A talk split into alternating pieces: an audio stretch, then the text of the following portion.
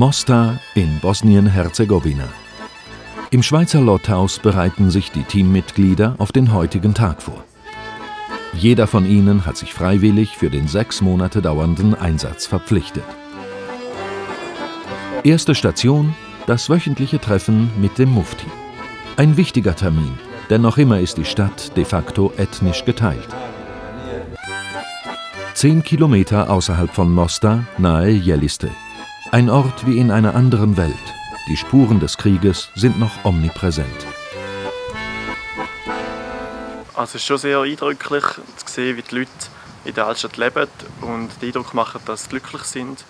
Und dann gleich auch so verlassene Orte zu sehen, vom Krieg zerstörte Häuser. Also es berührt einem schon.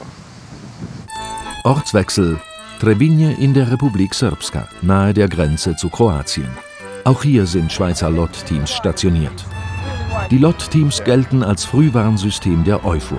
Sind sie doch nahe am Puls der Bevölkerung. Wir lassen Trebinje hinter uns und fahren aufs Land. Auch hier zeugen zerstörte und verlassene Häuser von der Vergangenheit. Und ein Tisch im Garten wird zum provisorischen Büro, wo das Schweizer Team im direkten Gespräch wertvolle Informationen erhält.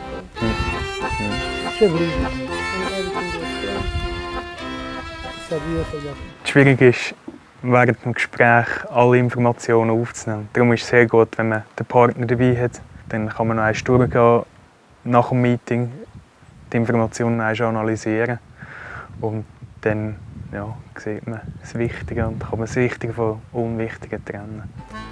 Die gesammelten Informationen werden in täglichen Rapporten für die EUFOR aufbereitet. Krupa, ein Munitionsdepot außerhalb von Sarajevo. Als Teil der EUFOR-Kapazitätsaufbaumission engagiert sich die Schweizer Armee seit Frühjahr 2011 mit einem Mobile Training Team, MTT, im Bereich Waffen- und Munitionslagermanagement. LOT und MTT, das leise Engagement der Schweizer Armee zugunsten der EUFOR in Bosnien-Herzegowina.